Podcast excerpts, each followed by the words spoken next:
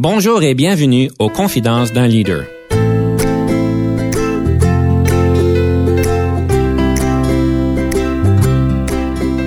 Ici Denis Lévesque, coach de cadre. Nous avons donc l'honneur et le privilège de recevoir en studio des leaders qui ont marqué leur communauté afin d'apprendre de leur expérience et de s'inspirer de leur sagesse.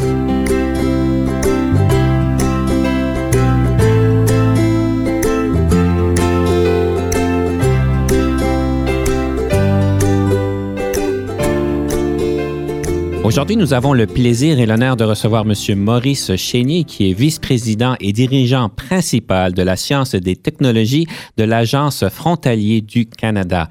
Alors, bonjour et bienvenue en nos studios, M. Chénier. Bonjour, M. Lévesque. C'est un plaisir, euh, c'est un honneur euh, de passer euh, quelques minutes avec vous ici aujourd'hui. Merci beaucoup. Le plaisir est le nôtre.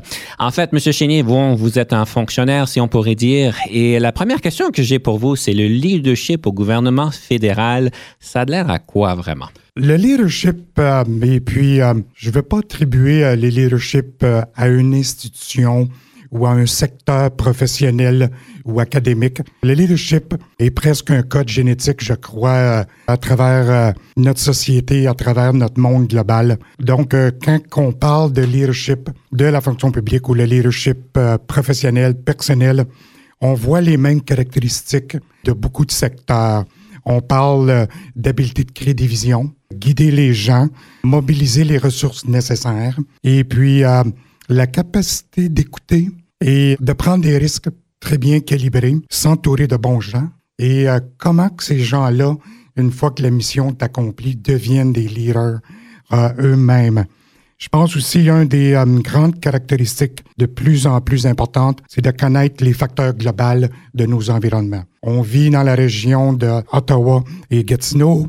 On vit euh, dans une région qui change constamment, mm-hmm. mais on ne vit pas dans notre propre écosystème. On vit dans un écosystème national, global, et on a vu dernièrement des situations globales, comment ça peut affecter tout le monde, même dans nos communautés. Donc, habileté de prévoir les paramètres dans nos domaines respectifs et d'en prendre avantage dans les prises de décision et d'analyse. Je crois c'est une partie de l'ADN qui est indispensable aujourd'hui comme leader. J'aime ce que vous dites, c'est que finalement, un leader doit être bien au pouls de l'actualité du monde global. Et, je sais que dans cette situation, au moment où est-ce qu'on enregistre notre émission, on parle, je pense, si on peut dire, d'une crise de réfugiés et que ceci a un impact quand même sur vos, euh, vos opérations. Une chose qu'on m'a qu'on m'a bien dit dans mes recherches, dans mes préparations, c'est-à-dire pour l'émission, c'est qu'on admire énormément votre capacité en tant que leader de gérer les situations de crise ou de haute pression. Et euh, les commentaires qu'on m'a donnés, c'est que vous n'êtes pas un leader en situation de crise qui vient taper sur les épaules de tout le monde à chaque cinq minutes pour avoir une mise à jour, mais vous continuez cette capacité de pouvoir déléguer, faire confiance et de pouvoir avoir évidemment l'information nécessaire au bon moment. Mais euh, comment est-ce que vous faites ça, gérer des crises en tant que leader? C'est quoi votre clé de succès? Premièrement, euh, c'est réconfortant. votre rétroaction est bien ciblée sur mon auto-évaluation euh, et mes propres capacités. Donc, euh, à tous les fois que j'entends une bonne rétroaction comme, comme ceci, ça, ça me donne euh, une confirmation de certains attributs de leadership. Donc, je pense que dans mon cas personnel, l'habileté d'être capable d'analyser plusieurs éléments à la fois, dans le domaine personnel, professionnel, à la maison, au travail, dans les relations d'amitié, on perd un peu notre côté de contrôle émotionnel seulement à cause qu'on n'a pas tous les paramètres d'analyser. Donc, euh, dans mon travail quotidien, dans mon travail comme volontaire à l'extérieur de ma journée de travail, je pense que j'aspire beaucoup de gens alentour de moi et surtout euh, de démontrer ce calme-là. Donc, euh, un événement se déroule et puis jamais je vais de façon psychologiquement sauter une réaction immédiate, réactive. C'est plutôt, je pense, de donner un peu de cet esprit zen-là dans mon entourage. Et puis, ça permet à tout le monde de prendre un petit recul. Et durant le recul, on fait ce qui est super important aujourd'hui, qui s'appelle de plus en plus le dialogue. Donc, une fois qu'on connaît les paramètres d'une crise, on les analyse, on prend les pour, les contre, et puis expérience personnelle. Il faut créer des sens d'urgence dans certains cas, définitivement. Dans plusieurs des cas, il n'a pas matière à créer de crise ou de sentiment d'urgence une fois l'analyse des paramètres faits. Donc, je pense une bonne écoute, habilité de connaître les personnes alentour, leur mode de réaction et d'être nous-mêmes un portrait, de rester en contrôle. Je ne veux pas dire que je suis tout le temps en contrôle à l'intérieur, euh, car des fois c'est difficile, mais j'aime bien paraître comme un beau canard huppé sur une eau calme, mais en dessous, souvent, on va patauger beaucoup pour que tout le monde alentour de nous reste calme. J'aime ce que vous dites. Si j'ai bien compris, le contrôle émotionnel n'est pas toujours là à cause qu'on ne connaît pas les paramètres. Je pense que j'ai j'ai compris un peu ce que vous dites. Et si je comprends bien, évidemment, c'est de ne pas rentrer dans le piège, c'est-à-dire où est-ce que euh, on se laisse emporter dans nos humeurs. Malheureusement, on a toujours trop de témoins de leaders qui se mettent à crier contre euh, leurs employés, qui sont peut-être même, même des, dirigeants exécutifs eux-mêmes. Et si j'ai bien compris, contrôler nos humeurs, contrôler nos, émotions est important. Et si j'ai compris ce que vous avez dit, c'est une question de comprendre les paramètres. Est-ce que c'est bien ça? Je vais vous donner euh, peut-être euh, un autre très bel exemple. Mm-hmm. Je lis euh, beaucoup de bouquins pour le travail, plaisir personnel. Et puis, environ un bon, je dirais, 7 à 10 ans que de plus en plus, le climat social est difficile ou différent dans nos entourages de tous les jours. Chacun de nous a un côté rationnel et Mhm. un côté émotionnel. Tout à fait. Les deux côtés doivent être en harmonie. Le côté émotionnel ne peut pas gagner. Si le Mhm. côté émotionnel gagnerait tout le temps, je serais tout le temps au restaurant, manger de la mauvaise bouffe, de la bouffe de réconfort. Mhm. Je ne ferai pas d'exercice parce que c'est trop difficile. Donc, d'avoir et de comprendre, d'arrêter et de prendre le temps de réfléchir lors d'une discussion est très important. J'ai un bouquin euh, que je fais la lecture à tous les ans pour me rappeler de petits trucs et d'astuces qui parlent de changement humain. C'est tout sur le côté rationnel et le côté émotionnel. Le côté émotionnel, c'est un gros éléphant. Le côté rationnel, c'est le conducteur qui conduit l'éléphant. Et puis, comme on le sait, tu peux pas demander à un éléphant de sauter une clôture. Tout à fait. Donc, il faut tout le temps avoir une synergie entre l'émotionnel et le rationnel et d'utiliser les deux dans le bon temps. En état de crise, le côté émotionnel joue beaucoup. Contrôle le côté émotionnel en premier, les gens vont devenir rationnels. Tu ne contrôles pas le domaine émotionnel, l'éléphant avance. Le conducteur perd le contrôle. Donc, euh, j'essaie de porter attention côté geste, côté verbal, pour bien comprendre ces paramètres-là. J'adore ce livre. Je sais de quel livre vous parlez, mais je me souviens plus du nom. C'est de c'est euh, Switch de Oui. M. Dan Heath et euh, puis Chip Heath, des frères, Mhm. euh, très respectueux. Puis euh, les idées et euh, les astuces. Comment entourer les gens pour des changements difficiles et des situations difficiles, c'est incroyable. Donc, très bonne recommandation à tout le monde. Moi, j'y trouve une grande source d'inspiration. En effet, moi, j'adore ce livre-là. En fait, j'ai commencé de le lire. Je suis rendu à moitié chemin. Des anecdotes intéressantes de ce qui a été fait au Vietnam, d'ailleurs, avec peu et un grand changement. Donc, euh, très hautement recommandé, évidemment. On parle de changement, beaucoup de changements dans votre milieu. Vous parlez des sciences, des technologies. Donc, ça, c'est un changement constant. Et on, a donc ce changement-là qu'on euh, qu'on apporte aux utilisateurs de la technologie. On parle de grands changements au gouvernement en ce, en ce temps ici. C'est quoi votre meilleur avis par rapport aux changements que vous auriez à donner à nos auditeurs? Premièrement, les changements ne se font pas en isolation de ce qu'on vit à tous les jours. On ne peut pas éviter le changement global. La technologie est ici pour rester. Mhm. Ah, il faut l'apprivoiser. Faire très attention à ne pas déhumaniser notre environnement. Je parlais avec une jeune personne euh, la semaine passée, puis il me disait comment que Facebook était désuet. Euh, maintenant, c'est tout par dialogue interactif, des petites séquences de mots. On manque un peu de profondeur dans notre dialogue.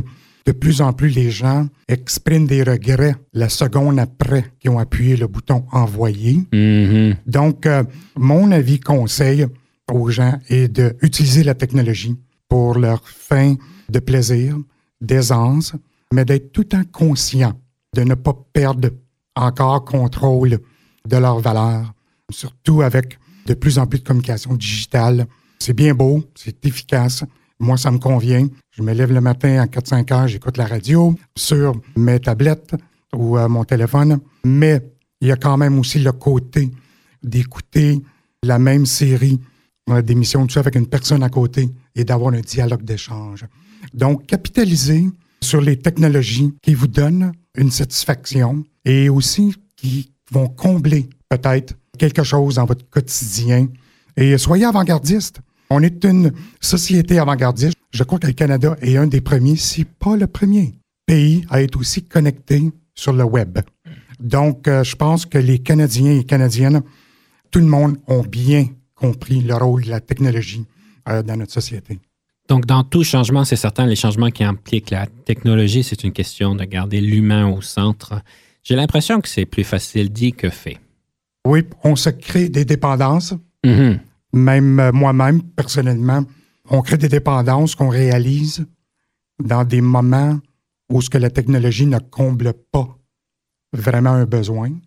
Expérience personnelle, les premiers deux, trois jours de vacances personnelles avec mon épouse, mes amis, regarder tout le temps la bidule accrochée après nous. Mais après deux jours, on se dit, mais ça me comble rien, j'ai rien à répondre. Mhm. Je ne suis pas dans mon environnement de travail, j'ai pas de compte à rendre, mais ça me donne quand même une satisfaction personnelle et mentale. Je reste connecté avec le monde.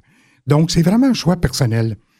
Pas d'exagération, mais modération, et puis trouver qu'est-ce que vous cherchez dans l'utilisation de ces technologies-là, et ça peut être très réconfortant. Avant de prendre une pause, j'aime toujours demander la question est-ce que vous aurez un livre à recommander? Je ne sais pas si c'est Switch ou si ça serait autre chose. Donc, euh, Switch de M. Danny puis Chip Heath. Et puis, euh, mon livre préféré, le livre qui s'appelle Gagnant, Winning, de M. Jack Welch. Oui. En 20 ans, leader de General Electric. Personne qui a, je pense, inventé la théorie pour être un leader. Il faut en créer un autre. C'est fantastique. Alors, merci beaucoup. Nous allons donc prendre une petite pause. Nous sommes de retour sous peu.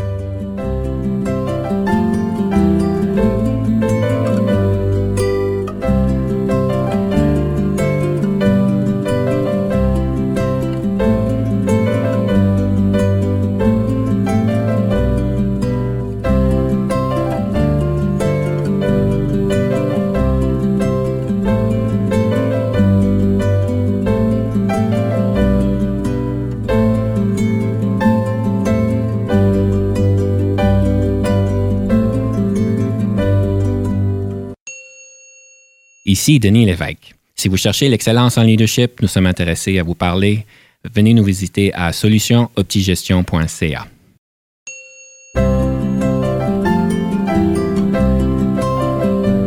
Bienvenue encore une fois à Confidence de leader. Nous sommes ici aujourd'hui avec M. Maurice Chénier, vice-président et dirigeant principal de la science des technologies de l'Agence frontalier du Canada. Alors, M. Chénier, juste avant notre petite pause, nous parlions donc euh, de votre livre préféré. Peut-être très rapidement, ça serait quoi la plus grande leçon qu'on peut y retirer de ce livre-là? Donc, euh, on a discuté, euh, je vais prendre une exception de deux bouquins très excellents. Mhm. Euh, Monsieur Jack Welch Winning. Et, euh, et puis, euh, message clé, un leader ne gère pas seulement un produit final. Un leader gère les gens, un leader gère l'environnement total et un leader crée autre leader. Donc, tout le côté formation, le côté réseautage, je crois très, très important. On a parlé aussi du livre passionnant de Chip Heath et M. Dan Heath, Mhm. euh, des frères euh, dans le domaine universitaire, euh, académique et euh, infotechnologique. Donc, tout le côté de comprendre, on a deux personnages à tous les jours qui nous guident. On a notre côté rationnel, qui est le conducteur, Oui. et on a notre éléphant, qui est le côté émotionnel. En effet. On Et fait. donc, on comprend que pour qu'un éléphant puisse entreprendre une virée, il faut penser 5-10 minutes avant pour lui programmer sur quel chemin tourner. Donc, euh, si l'éléphant devient en contrôle, ça va mal. Si c'est seulement tout basé sur le rationnel, on ne devient plus humain. Le côté émotionnel est parti. Comment créer une route ciblée où ce que notre esprit rationnel et émotionnel nous guide dans nos décisions? Et puis, je pense que c'est ceci que les gens remarquent, qu'on est, on a l'habileté de euh, analyser ces deux côtés-là. Et je présume qu'on ne présente pas des souris à l'éléphant parce que ça risque d'être une mauvaise, euh, un mauvais quart d'heure. On peut lui présenter la souris et euh, programmer comment auto-réagir avec la souris, Ah. mais on ne laisse pas l'éléphant seul avec la souris. Ah, c'est une bonne anecdote. Ce qui, ce qui semble un petit peu impossible d'avoir un éléphant contrôlé quand on a un paquet de souris autour de nous.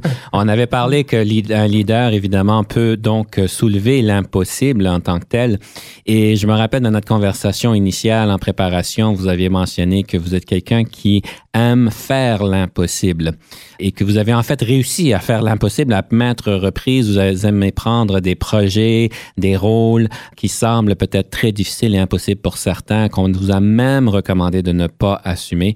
Pourriez-vous nous expliquer, un, pourquoi est-ce que vous êtes si intéressé à faire l'impossible? Et deux, c'est quoi votre formule magique pour y arriver? Je vais euh, peut-être renoter euh, une des caractéristiques de leadership, de gérer avec des résultats, de créer des actions positives, de créer du bien avec l'investissement de notre temps. Donc, euh, c'est ma définition des attributs de leadership du côté géré par action. Donc, euh, moi, de mon côté personnel et professionnel, je tire grande, grande satisfaction à générer du bien, Mhm. générer du- des résultats. Souvent, quand on fait la lecture de leaders, comme on se parlait euh, précédemment, Denis, euh, les leaders euh, publics et bien connus, on, a- on voit une côté de la médaille, leurs résultats, leurs résultats. Quand on prend le temps de lire le détail de leur biographie, de leur vie, il y a beaucoup de ces leaders-là que leur propre intérieur peut-être a été un peu négligé Mhm. euh, en acceptant les, tous les rôles super demandants dans leur vie, dans leur secteur professionnel. Moi, dans mon cas, c'est de créer une balance. J'aime bien être occupé. Mhm. J'aime bien pas être occupé, mais il faut que quand je ne suis pas occupé, je livre quand même du bien. Mhm. Donc, euh, j'ai fait beaucoup de volontariat pour aider les causes de charité, m'impliquer dans ma communauté, mais c'est tout le temps à faire qu'une harmonie, de ne pas négliger les choses importantes pour moi, côté euh, familial, côté travail. Et puis, euh, mon principal but est, si je peux faire la différence ou poser un impact positif avec une personne dans mon implication, comme on fait présentement, laisser un message clé, j'ai accompli. De Mhm. m'avoir porté volontaire, comme je le fais aujourd'hui, de parler de moi comme personne euh, leader et possibilité de contribuer dans une société. Je trouve ça intéressant de vous parler qu'il est important pour vous en tant que leader de faire du bien. Et, et- et la question se pose souvent, est-ce que l'élément bonté de faire du bien est vraiment un attribut nécessaire du leadership ou est-ce que c'est une question de valeur? Est-ce que c'est des choses qu'on peut séparer ou est-ce que c'est vraiment un attribut essentiel du leadership que si on ne fait pas du bien, on n'est pas un bon leader? Je vais vous répondre très, euh, très honnêtement. J'ai beaucoup de difficultés à séparer mes attributs de valeur comme personne Maurice Chénier avec mes attributs au travail Mhm, ou dans un événement. Donc, euh, ça fait partie de mon ADN. Mhm, Et puis, euh, le côté faire du bien se matérialise seulement de façon différente. Faire du bien à la maison, c'est un sourire de ma femme, de mes enfants, de mes petits-enfants. Euh, au travail, c'est donner la main, on a livré la marchandise. Bénévolat, c'est qu'on a atteint notre cible pour soulever des fonds, pour aider quelqu'un. Donc, euh, je ne le sépare pas. Je ne crois pas personnellement et euh, dans ma tête qu'on peut séparer le côté valeur personnelle et le côté s'interpeller sur nos attributs de leader. Ça fait partie de l'ADN. Un ADN ne se sépare pas. Mhm. J'aime ce que vous dites. Donc, euh, en tant que leader, c'est important de se présenter comme on est avec nos propres valeurs, avec notre propre ADN et que c'est important que notre leadership soit complètement teinté de notre personnalité. Et vous parlez de faire du bien. En fait, vous parlez de faire du bien à la maison, c'est un sourire d'un certain côté. Moi, j'ai tout de suite pensé que c'était de laver la vaisselle. Alors, euh, je pense que ça fait partie de tout le processus. J'aimerais parler du micromanagement. C'est un des concepts qu'on voit souvent. Et euh, d'après ce que je comprends, vous n'êtes pas un micromanager, mais euh, j'aimerais comprendre peut-être votre vision sur le micromanagement. Est-ce qu'il a place des fois? Est-ce qu'il n'a pas place? Qu'est-ce qui se passe avec ça? Concept quand même bien étudié. C'est un concept du côté académique, du côté scientifique. Si on fait une recherche élaborée sur le sujet, généralement parlant, la microgestion est une source approfondie de marginalisation des gens. Donc, on ne les laisse pas. On ne leur donne pas leur plateforme de travail. On inspire des moments de manque de confiance. Donc, en général, la microgestion n'a pas sa place. Je vais mettre une parenthèse ici. Je ne suis pas une personne qui fait la microgestion, mais je suis une personne qui va s'assurer que si un résultat, je ne vois pas que le résultat va se réaliser, je vais faire des interventions. Mmh. Votre définition peut être microgestion, mais il faut que la microgestion commence et arrête. Donc, la microgestion est encore très utile comme étape d'intervention. Aussi, on regarde les nouvelles générations, tous nos jeunes, mes enfants, même vous, M. Lévesque, avec votre expérience, vous avez réalisé que c'est assez difficile de faire de la microgestion d'ado aujourd'hui. mais mais c'est très, pratique d'avoir les interventions appropriées mm-hmm. pour faire un peu de microgestion, pour remettre les horloges à l'heure. Donc, euh, je crois beaucoup laisser la place aux gens on leur donne un mandat, on leur donne l'air, les outils, et puis si le résultat ne vient pas, oui, l'intervention est nécessaire. Chaque leader doit s'assurer d'un résultat, d'un bien-être, de l'accomplissement. Donc, euh, il y a des formes d'intervention qu'aujourd'hui, je crois, on appelle encore microgestion.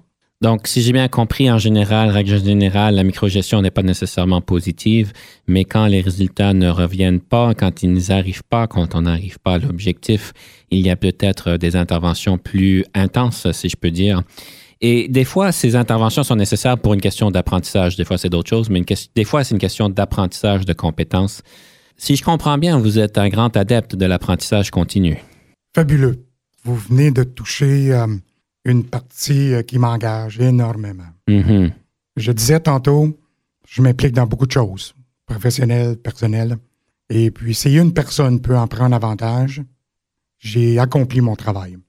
Chaque intervention doit résulter dans un mode d'apprentissage. Chaque intervention doit servir de leçon positive.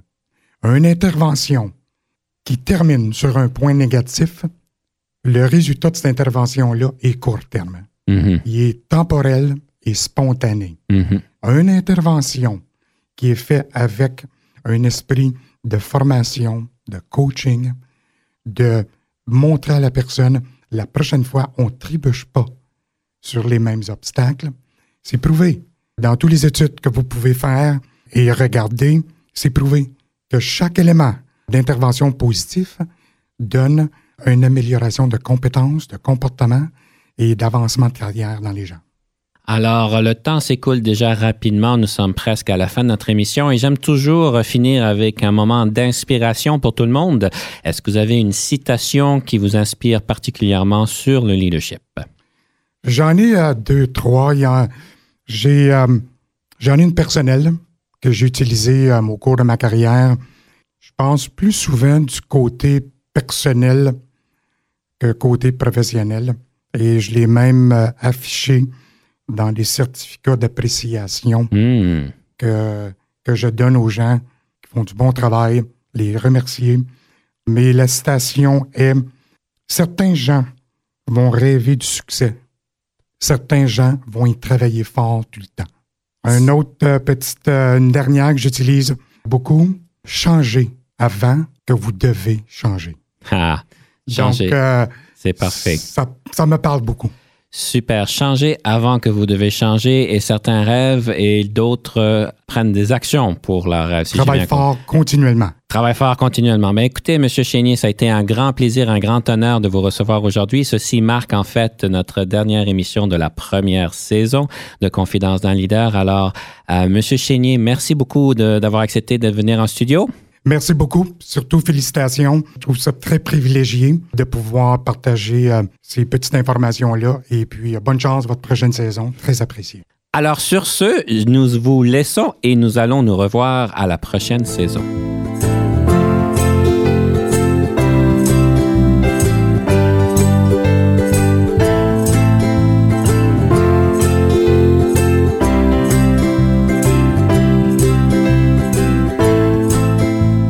Conception, animation, entrevue et recherche, Denis Lévesque. Montage et réalisation, Jean-Paul Moreau. Confidence d'un leader est une production et une présentation d'Unique FM 94,5.